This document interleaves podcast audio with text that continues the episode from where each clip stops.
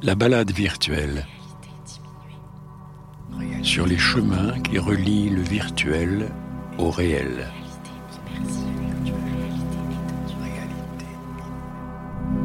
La balade virtuelle à Venise. Chaque année depuis trois ans, le petit monde de la VR entre en effervescence entre fin août et début septembre. Les professionnels de tous les pays convergent alors vers le Venise VR, la sélection VR de la Mostra de Venise. Nous y sommes partis en balade, et c'est sur une superbe petite île de la lagune que nous avons découvert quelques chefs-d'œuvre et rencontré leurs créatrices et créateurs.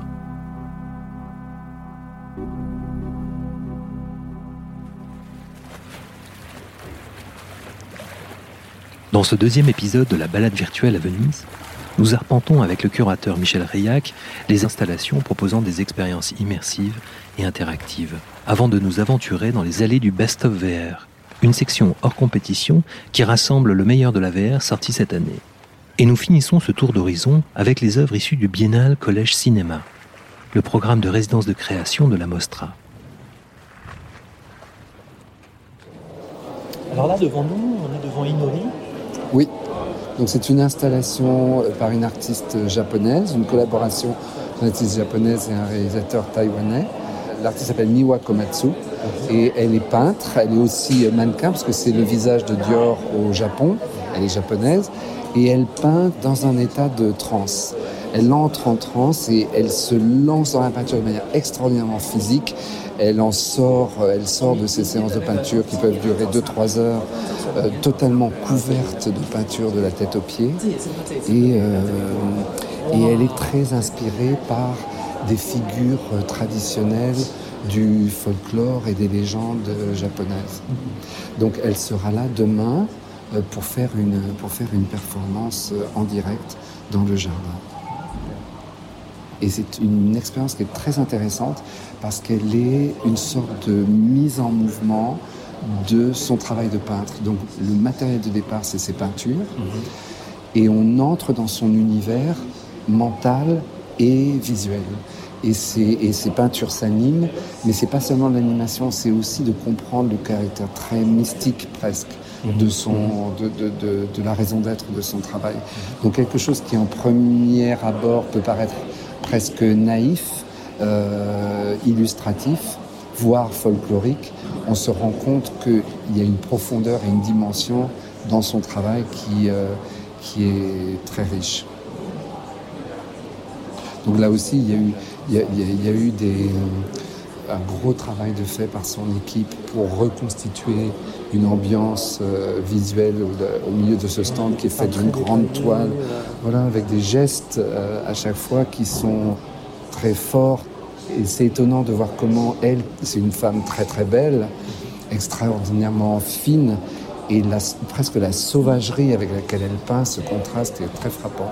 Et d'ailleurs, là devant nous, on a un écran euh, circulaire qui, qui, a été installé par son équipe et qui la montre euh, qui la montre euh, en train de, de, travailler. Vous voyez, on la voit avec des, des, gros pinceaux, elle met la peinture dans sa main, elle, elle écrase sur la toile. Enfin, vous voyez, on la voit vers la fin de sa, de sa peinture, à quel point elle est totalement immergée dans, sa, dans le geste de peindre.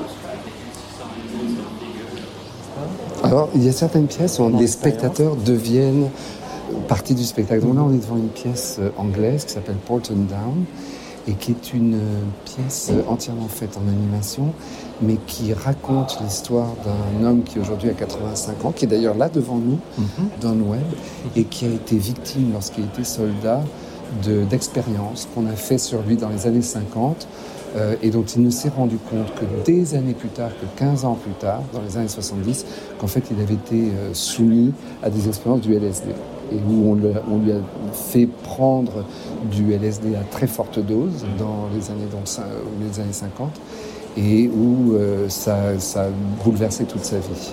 Et quand il s'est rendu compte dans les années 70 où on a commencé à parler du LSD qu'en fait c'était ça qu'on lui avait fait euh, tester, euh, il s'est mis à en parler, il s'est mis à écrire dessus et il a intenté un procès à Portland Down de, la base où il a été, il a servi de cobaye et, et il a il a gagné son procès, il a, été indemnisé. Donc là, on voit une spectatrice qui est en train de regarder ses mains. Vous voyez comment elle agite ses mains devant elle? Elle a une, elle les manipule parce qu'en fait, elle a des mains en animation. Et là, elle vient de taper sur une sorte de champignon électrique rouge parce qu'elle est en train de revivre les interrogatoires qu'il a vécus quand il était, euh, quand il était soldat, qu'il avait 18 ans. Et donc on voit ce monsieur qui est là juste devant, devant nous, assis et qui regarde la spectatrice en train de revivre ce que lui a vécu euh, à l'époque. Et tout ce qu'elle fait est, mesuré. Moi, je l'ai fait ce matin, et donc là, j'ai mon papier, par exemple, qui m'a été donné après l'expérience, après qui, euh, qui montre, par exemple, euh, plein de graphes et de mesures qui ont été faites pendant que je faisais l'expérience. Et ça, par exemple, c'est un graphe qui montre combien j'ai tourné ma tête à droite et à gauche pour regarder autour de moi. donc j'ai été très actif mmh. et donc on voit avec ce graphe que euh, je n'ai pas regardé juste devant moi. Et ce graphe est très intéressant parce qu'il montre que les, gens qui ne sont pas habitués à la réalité virtuelle, mmh. qui ne sont pas habitués à à, comprendre qu'ils peuvent regarder tout autour d'eux, mmh. leur graphe est très linéaire, c'est-à-dire qu'ils regardent juste devant eux. Alors que l'intérêt de la réalité virtuelle, c'est de regarder tout le temps autour de soi, euh, partout. Et donc, c'est une fiche avec des données biométriques euh, Alors, avec des données biométriques, avec mes, avec mes temps de, mes temps de réponse, puisqu'on est soumis à des interrogatoires. Mmh, mmh, mmh. Euh, et, ici, et ici je, je, euh, je, trouve tout un historique de ce que, de ce que Don Webb, donc cette personne, a vécu depuis les années, euh, des années 50, où il a vécu, il était, il était cobaye de ses expériences sans qu'on lui dise rien, jusqu'à aujourd'hui où il a euh, gagné son procès contre eux et où il est maintenant associé à cette, euh, à cette pièce qui raconte son histoire. Mais visuellement, c'est très beau et l'installation est belle parce qu'on est mis dans une sorte de position de voyeur nous-mêmes vis-à-vis des spectateurs. Oui. Et là, à côté, c'est autre chose qui est complètement différent mais sur le même principe. Là, on est devant un mur derrière lequel se trouve l'installation de A Life in Flowers, mhm. qui est une pièce de Armando Kirwin. Et on a devant nous une grande partie du mur qui est vitrée et on voit à l'intérieur une structure en métal qui, est entièrement euh, remplie de fleurs et de bouquets de fleurs. Et la pièce est une pièce très intime dans laquelle euh, le spectateur est invité à euh, répondre à des questions sur son état émotionnel et les émotions qu'il exprime sont transformées en fleurs à l'intérieur de la pièce et petit à petit vous construisez un bouquet de fleurs et chaque fleur représente une de vos émotions, ce qui fait que chaque spectateur compose un bouquet complètement différent de l'autre. Si, vous le faisiez, moi je le faisais, mhm. on aurait deux bouquets qui n'ont rien à voir l'un avec l'autre. Et cette sorte d'ikebana euh, virtuel, l'ikebana étant l'art de la composition florale au Japon, permet à chacun de d'explorer en quelque sorte ses émotions de manière extrêmement délicate et visuellement magnifique. L'installation est très, Oui, l'installation est magnifique, très colorée. Euh, c'est l'auteur qui l'a réalisé euh, Alors c'est inspiré du travail d'un artiste japonais euh, qui, qui travaille avec les, avec les, fleurs, mhm. mais qui est une réinterprétation par l'auteur de la pièce. Donc ce sont des fleurs séchées, mhm. lyophilisées en fait, donc qui gardent toutes leurs couleurs, qui gardent toute leur texture, mais qui ne fanent plus. Alors là, on est devant un mur clos, on ne peut pas rentrer parce que c'est une pièce euh, qui, qui fonctionne à huis clos, qui s'appelle The Key, par Céline Tricard, qui est une artiste française qui vit et travaille aux États-Unis, et dans laquelle euh, c'est une, pièce, on, a une porte close là devant nous avec euh, une clé collée dessus. Et, quand on entre à l'intérieur, on est accueilli par, une, euh, par un personnage vivant mhm. euh, et qui va nous introduire à l'expérience en disant qu'elle a besoin de nous pour l'aider à comprendre pourquoi elle rêve de manière obsessionnelle d'une clé. Et elle n'arrive pas à comprendre tout le temps, tout le temps, tout le temps, elle rêve de cette clé. Et donc on va faire un voyage onirique à sa place. Et euh, je ne veux pas faire de spoiler, mais à la fin de l'expérience, on va comprendre pourquoi et la, raison de, cette obsession, de cette clé qu'il a, qu'il, travaille, Euh, et là, et on va trouver euh, à quoi ça correspond et c'est assez bouleversant. Donc je ne peux pas en dire plus malheureusement. Et chaque spectateur qui sort de l'expérience se trouve offert une clé euh, pour lui rappeler ce, ce qu'il ou elle a vécu. Là, on arrive à quelque chose de complètement différent qui s'appelle These Sleepless Nights et qui a la particularité d'être vécu avec un nouveau casque qui s'appelle le Magic Leap mhm. et qui est un casque de réalité mixte et non pas de réalité virtuelle. En le sens que quand on met le casque sur la tête, on voit l'environnement, on voit l'environnement physique et par-dessus cet environnement, en quelque sorte, vont venir s'incruster dans la réalité des hologrammes, des objets numériques en trois dimensions. Mhm. Et là, on est face à un espace ouvert, entièrement noir, au centre hein. duquel flotte un gros cube qui fait, euh, qui fait 3 mètres par 3, 2 mètres 50 par 2 mètres 50. Et en mettant le casque, on va se retrouver à caresser la surface du mur mhm. et les gestes qu'on va faire sur le mur vont générer des ouvertures dans ce cube, vont nous permettre des ouvertures euh, virtuelles mhm. et qui vont nous permettre de voir à l'intérieur du cube des actions. Le, sujet de la pièce et l'éviction de gens qui n'arrivent plus à payer leur loyer ou leur prêt immobilier et sont virés de chez eux euh, par les banques euh, aux États-Unis. Et donc la pièce consiste à tourner autour de ce cube, comme nous sommes en train de le faire là maintenant et d'avoir de, une interaction par nos gestes ou par notre regard ou par les mouvements de notre corps avec les surfaces de ce cube. Et chaque côté va générer une, une, une histoire documentaire euh, autour des principales phases euh, tragiques de l'éviction de, mmh. de, leur maison euh, par des gens aux États-Unis. Et alors ce cube, il est en, sorte de lévitation au-dessus d'un carré d'air Oui. Il est posé, en fait, c'est un cube qu'on a construit et qui est posé sur une plateforme plus petite, mais au milieu, et c'est éclairé par en dessous, ce qui donne vraiment la sensation d'un cube en suspension mhm. et qui symbolise métaphoriquement la maison. Mhm. C'est une œuvre de Gabo Arora, qui est un, auteur américain, un des pionniers de, la, de la VR.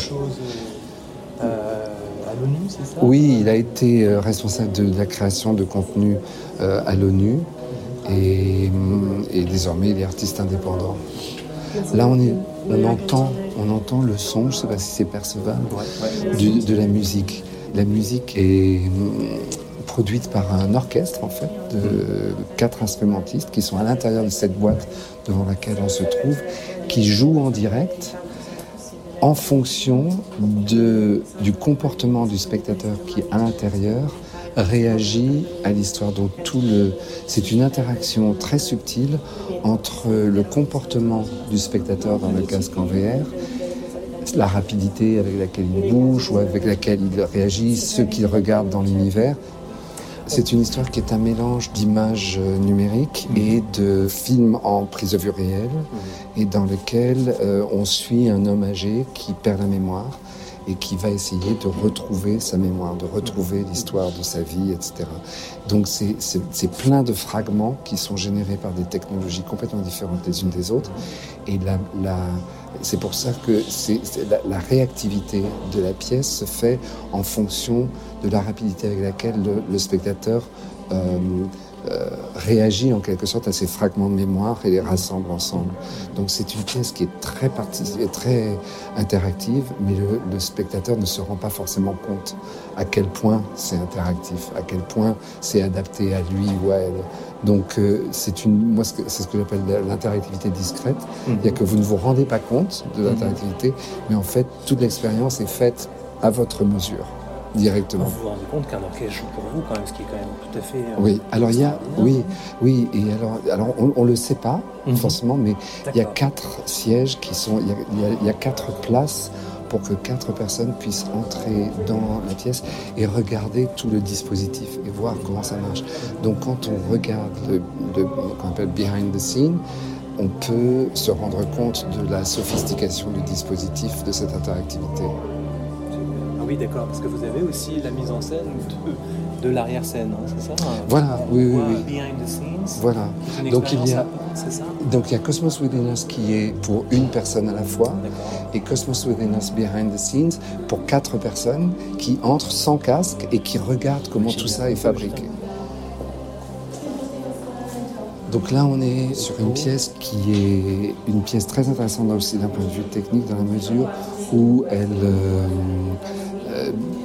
est faite avec ce qu'on appelle de la captation volumétrique. C'est-à-dire que ce sont des, c'est une pièce qui raconte euh, un rituel druidique celtique euh, dans euh, ce qui deviendra plus tard l'Angleterre à l'époque romaine. Et on est au milieu de ces gens qui euh, font une sorte de rituel qu'on ne comprend pas. Et on, on est à l'intérieur de ça, on doit arriver à comprendre euh, ce qu'ils ce qu'ils font. Et les personnages sont des personnages en prise de vue réelle, mais qui n'ont pas été filmés, qui ont été captés volumétriquement. C'est-à-dire qu'ils ont été entièrement scannés. Et, euh, En et- et vidéo. en vidéo, et ils ont été insérés dans un décor euh, numérique. Donc c'est une nouvelle technologie qui est encore un peu dans ses balbutiements, mais on a devant nous un, un amoncellement de peaux de bêtes, de crânes, de- d'animaux, de, cornes, etc. Parce que pour évoquer là encore une sorte de préparation, euh, conditionnement psychologique à l'univers visuel de, de la pièce. Et alors là, c'est la plus grosse euh, pièce euh, dans sa complexité qu'on a. Je vais voir si on peut entrer, qui s'appelle Love Seat. Donc là, on est dans, dans l'espace de la pièce qui s'appelle Love Seat, qui est une pièce par une équipe de New York, qui est la plus complexe d'un point de vue enjeu euh, de, de technologie, parce que on est dans une salle de spectacle. Donc on fait un spectacle par jour seulement, euh, d'une heure. Et dans ce spectacle, il y a donc 50 spectateurs. Parmi les 50, il y en a trois qui vont être invités à mettre un casque de réalité virtuelle. Les comédiens interprètent donc des, des personnages. Il y a trois personnages dans la pièce. Et rapidement, ces personnages vont mettre eux-mêmes un casque de réalité virtuelle, vont jouer en réalité virtuelle. Et on a trois écrans donc autour de nous, trois grands écrans qu'on peut voir, et on va voir sur ces écrans. Donc nous, spectateurs, nous n'avons pas de casque sur la tête, en dehors des trois qui ont un casque. Et on va voir sur les écrans l'univers dans lequel les comédiens qui jouent en vrai devant nous sont en train d'évoluer. Donc il va y avoir une- un décalage complet entre la réalité physique du jeu qu'ils font et ce qu'ils sont en train de faire, et ce qui ils sont et à quoi ils ressemblent et dans quel univers ils jouent sur les écrans. Et en plus de ça, il y a un public virtuel, c'est-à-dire que dans le monde, il y a des gens qui sont au courant de ça, qui se connectent avec nous, ils sont dans un casque et on les voit sur les écrans avec nous. Donc il y a aussi un public virtuel qui peut aller jusqu'à une cinquantaine de personnes qui sont présents sous forme d'avatar et qui peuvent réagir au spectacle aussi euh, en même temps que. en tant que- donc ça paraît très compliqué à expliquer comme ça. dispositif super intéressant, surtout. Mais euh, c'est mais c'est une innovation euh, Et créative et technique. euh Alors ça raconte euh, l'histoire. C'est un, un reality show de télévision avec un animateur. Et le jeu, c'est de trouver euh, le partenaire parfait. Et c'est donc un homme et une femme qui sont les deux concurrents du jour et qui vont euh, être mis face à un siège et ils vont voir dans ce siège leur partenaire parfait. C'est une, une projection euh, euh, fantasmatique. Et ils vont être en concurrence l'un et l'autre pour convaincre le partenaire parfait qu'est ce siège que c'est avec eux qu'ils doivent euh, vivre. C'est évidemment une métaphore et petit à petit tout ça va dégénérer et, euh, et, et- et va faire en sorte qu'en fait ils vont se rendre compte que peut-être qu'ils sont faits l'un pour l'autre. Euh, donc c'est une, c'est une métaphore de la quête de l'amour et particulièrement dans nos, nos sociétés contemporaines où on cherche toujours euh, la perfection. Euh, mais ce qui est très intéressant, c'est le dispositif où on, on navigue entre différents niveaux de, de réalité, entre la réalité physique et la réalité virtuelle. Oui, donc on voit un décor, donc on a des sièges autour sur les, les bords des murs. Ça, c'est spécifique. comme Oui, un- oui, Une scène au centre. oui, Euh, donc les acteurs évoluent autour de ces chaises, c'est ça oui. Et, mais- der- et- et derrière, ce sont Derrière, c'est la régie technique. régie- On- voilà, la régie technique. Et pendant la journée, il y a une autre couche qui est une couche de réalité augmentée, dans laquelle les gens peuvent venir et à travers des casques Bose, euh, qui, qui, sont un tout nouveau prototype de lunettes de soleil en fait, qui sont en fait des casques connectés, mhm. on, on peut entrer dans l'univers de la pièce et remplir des sortes de, de cartes euh, dans lesquelles ils peuvent donner leurs impressions sur l'amour. Par exemple, les cartes sont les cartes sont comme ça euh, ça s'appelle Love Seat, Love Seat, et on dit fill in each of the blank spaces with the appropriate type of word. Donc, on, on, vous, avez, vous, pouvez choisir une couleur, un adjectif, mm. une pièce de vêtement, etc. Et tout ça va être utilisé à l'intérieur d'un texte qui est une sorte de lettre adressée au partenaire parfait et qui va créer une sorte de poème euh, métaphorique sur, euh, sur l'amour parfait avec les, les, mots que vous avez choisis. Et, et, et, ces cartes qui vont être remplies pendant toute la journée vont être utilisées dans la pièce, vont être euh, proposées par l'hôte du jeu aux deux euh, concurrents comme une, une, un discours de départ pour convaincre Michel. I mean, we don't. Okay. Good to see you. Good to see you. Yeah, yeah, yeah. Lovely to meet you. On vient de croiser Lise, donc qui est... Lise, qui est ma collègue, dont nous, nous faisons la, la commission tous les deux. Voilà, on fait la curation. Vous travaillez ensemble Est-ce que vous êtes... On se parle sans arrêt. Non, non, non, non, c'est ça qui est génial, c'est qu'on a des points de vue, euh, parfois, bien sûr, on est tout à fait d'accord, mais, mais parfois on n'a pas le même point de vue, on est euh, vraiment complémentaires, on peut euh, discuter vraiment à fond sur les pièces, donc c'est vraiment très intéressant. Donc là, on reste dans la partie interactive, mais avec ce qu'on appelle des stand-up, c'est-à-dire des pièces pour un spectateur à la fois ou deux maximum. Et donc chaque pièce a son endroit protégé. Il y a des rideaux euh, qui les séparent avec le titre de la pièce et le nom du réalisateur. Voilà, la Bodiless, qui est le collaborateur de Laurie Anderson sur des mhm. pièces comme To the Moon, mhm. La caméra Saviata. Et puis là, on est euh, Doctor Who, une pièce produite par la BBC à partir de leur série. Ici, Alinea, une pièce euh, brésilienne absolument magnifique. Pagan Peak, c'est la nouvelle pièce de Julia Iserlis et Max Sacker qui sont là devant nous. Euh, et qui avait fait l'année dernière une pièce qui s'appelle Kobold. Eux sont très spécialisés sur le cinéma d'horreur. Et donc font, et on font cette deuxième expérience de, de, réalité virtuelle euh, vraiment dans le domaine de, de l'horreur. Et c'est très, très, très prenant et très euh, euh intense comme expérience. Et comme l'était déjà Kobold. Hein. Voilà, mais là, ils vont un cran plus loin dans la sophistication de créer ce nouveau genre qui n'est pas vraiment un jeu, ni non plus un film, mhm. mais qui est un hybride des deux, et dans lequel le spectateur doit solutionner des épreuves, avancer dans la résolution d'énigmes pour que l'histoire euh, avance. Donc là, mhm. l'originalité, c'est qu'ils ont deux niveaux d'expérience.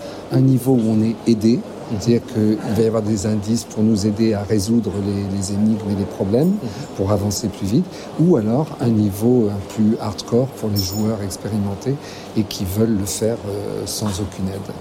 Et donc là, c'est la dernière pièce euh, interactive dans cette euh, compétition qui s'appelle Glimpse, qui est en fait un extrait, le premier extrait de 7 minutes mhm. d'une pièce qui en fera 20 à la, à, la, fin. Donc là, c'est une, on l'appelle glimpse preview parce que c'est les sept premières minutes de cette pièce, mhm. mais qu'on adore, qu'on trouve très belle et dont on va inviter, bien que la pièce ne soit pas finie. Et peut-être qu'elle reviendra l'an prochain quand les 20 minutes seront vraiment terminées. Et donc là, on a deux pièces du collège VR. Le collège VR, c'est euh, une, autre, euh, un autre programme de la Biennale mhm. euh, que je dirige aussi et mhm. qui est un, un, un atelier de développement de films plats de micro-budget, mais aussi de films VR. Et donc ces deux films-là, plus un autre qui est dans le théâtre VR, sont le résultat de, ce, de cet atelier où on développe une douzaine de films et ces trois-là ont été finis euh, à temps pour être montrés ici. Donc un premier Feather qui est un projet japonais mhm. euh, que je trouve vraiment magistralement produit et qui est un très joli euh, film sur euh, l'histoire d'une petite fille qui veut devenir ballerine. Mhm. Et le spectateur est inviter à l'encourager en euh, lui offrant une plume à chaque fois qu'elle est dans, le doute, qu'elle hésite, qu'elle est découragée. On a une plume qui se manifeste, on prend la plume avec la main virtuelle et on lui offre la plume comme un geste d'encouragement et de soutien et ça va l'aider à passer à l'étape suivante et à vaincre ses, ses peurs et ses résistances. Et ici, on a Sublimation qui est la dernière pièce de cette euh, section, euh, qui est une pièce de réflexion à partir de la danse japonaise du buto pour euh, réfléchir sur la manière dont l'art permet d'atteindre un état de sublimation. Et cette pièce sera accompagnée de trois performances réelles dans le jardin ce soir, demain soir et après-demain soir. Et là, on est devant la, dernière zone de notre visite qui est la session Best of. Donc là, ce sont dix pièces que nous avons choisies avec Lise euh, et que nous trouvons être les dix meilleures pièces de l'année euh, depuis l'année dernière à, à, Venise VR et que nous invitons pour permettre au public de regarder ce qui se fait de mieux en ce moment. C'est des pièces qui ont déjà eu leur première dans d'autres festivals, donc elles n'étaient pas qualifiées pour être invitées ici, puisqu'encore une fois, on ne peut montrer que des premières mondiales ou des premières internationales. Et euh, on, mais on trouve que c'est vraiment les pièces de référence. Donc c'est les dix pièces qu'on a sélectionnées pour ça. Donc là, Fisherman's Tale, qui est une, fille, une pièce française et qui est pareil que Pagan Peak, une histoire où on est dans un phare isolé et on doit comprendre euh, euh, tout un ensemble d'énigmes où on doit résoudre des énigmes et des épreuves pour que l'histoire avance avec nous. Donc c'est vraiment ce nouveau format qui est très intéressant, qui est vraiment un mélange d'une dynamique de jeu et d'une euh, démarche narrative. Là, on est devant une pièce passionnante qui s'appelle Tonandi, qui mhm. fait partie de la section Best of, et qui est une pièce qui se voit aussi avec le Magic Leap, le même dispositif que celui qu'on a vu avec These Sleepless Nights devant le grand cube. Mhm, mhm. Donc là, là on est dans, cet espace où cette personne interagit, vous voyez, avec ses, mains, et où il peut... Euh, tout, le, tout l'espace dans lequel il est est entièrement peuplé de, végétation, d'animaux, de créatures, et il peut les saisir. Et la beauté, et la beauté, c'est qu'il le fait avec ses mains sans aucun instrument. Donc il peut, euh, il peut, euh, c'est très beau à voir parce que il est mais, mais si on regarde, il nous voit, on est dans le, on est dans l'espace. Donc le casque, comme vous voyez, ce sont plus des lunettes, et donc là, il est complètement, euh, il est complètement capable de, de se déplacer dans l'espace parce qu'il voit tout, comme mhm. nous, mhm. sauf que cet espace qui pour nous est vide, enfin il y a des, il y a des cordes qui sont en train de l'espace, il y a des troncs de bois qui sont par terre, mais lui, pour lui, il est là devant nous, à deux mètres, mais comme vous voyez, il est à genoux par terre en train de caresser des plantes, caresser des animaux que nous, on ne voit pas, mais qui pour lui sont aussi présents que la réalité pour nous. C'est une pièce absolument magnifique et basée sur la musique de Sigur Rós. Qui était en partie conçue avec eux, c'est ça hein? Oui, oui, complètement. Là, on a une pièce qui s'appelle Eleven Eleven et qui est une pièce de science-fiction en animation et dans laquelle il y a 11 personnages mhm. et on peut et la pièce dure 11 minutes et on peut à tout moment choisir de voir la pièce du point de vue d'un autre personnage qui sont disséminés dans, dans un, un, grand espace et on peut sans arrêt sauter de l'un à l'autre comme on veut ou rester avec un seul personnage et revenir 11 fois pour faire l'ensemble avec les 11 personnages. Donc c'est un, c'est un dispositif narratif qui est, qui est très éclaté comme ça et, il faut avoir tout vu pour comprendre les, les relations entre tous ces, tous ces, tous ces gens-là. Ici, hein, ici c'est Le Cri, qui est une pièce française euh, de Charles Ayatz et Sandra Pogam, et qui est une production Arte aussi, euh, dans lequel la personne voit, on, voit sur l'écran, c'est une déclinaison euh, à partir de la peinture Le Cri d'Edouard Munch, et qui est une manière interactive d'être dans la peinture, et à travers ça, de, comprendre, de connaître l'histoire du tableau, la signification du tableau en liaison avec la vie du peintre. Donc là, là, on voit sur l'écran de contrôle qu'il est au pied d'un volcan.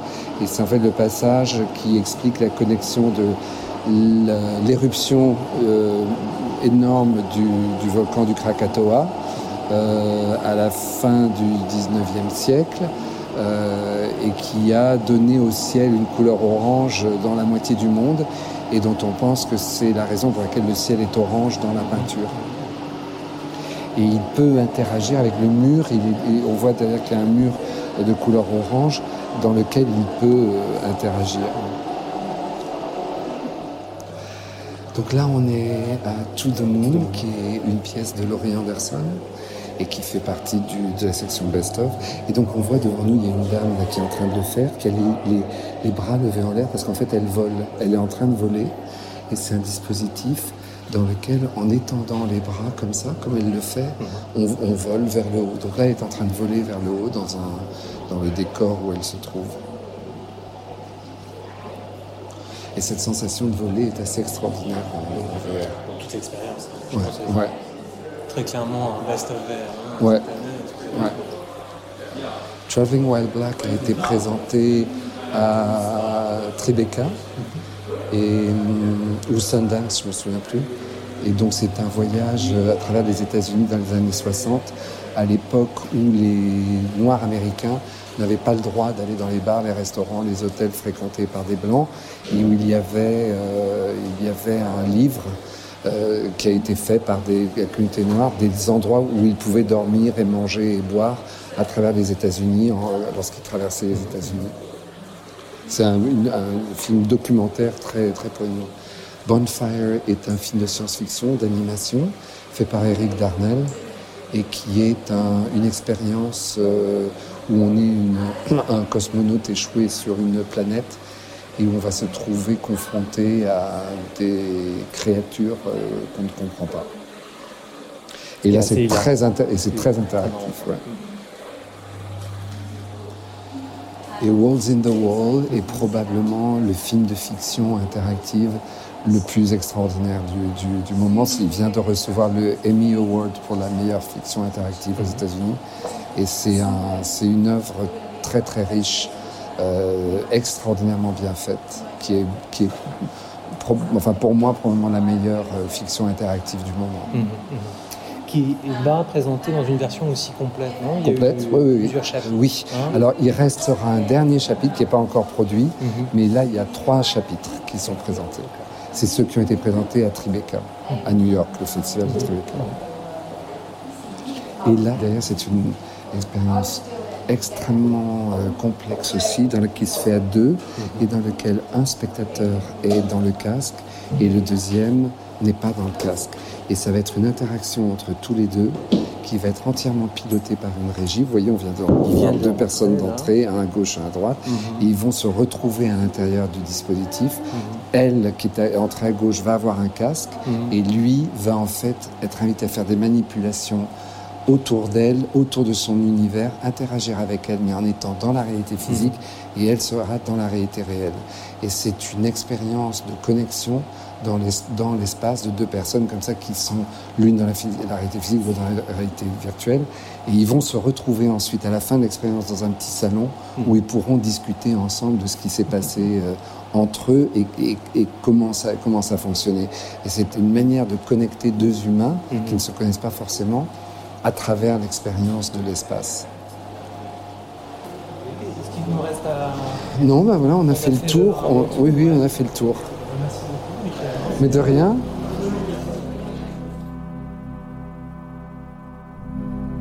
Un très grand merci à Laurie Galligani qui a monté et mixé cette balade virtuelle à Venise, ainsi qu'à Camille Jean-Jean qui a coordonné cet épisode.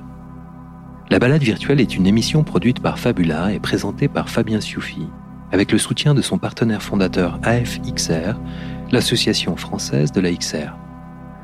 Nous remercions aussi notre partenaire de diffusion Métamédia, le blog de veille technologique de France TV.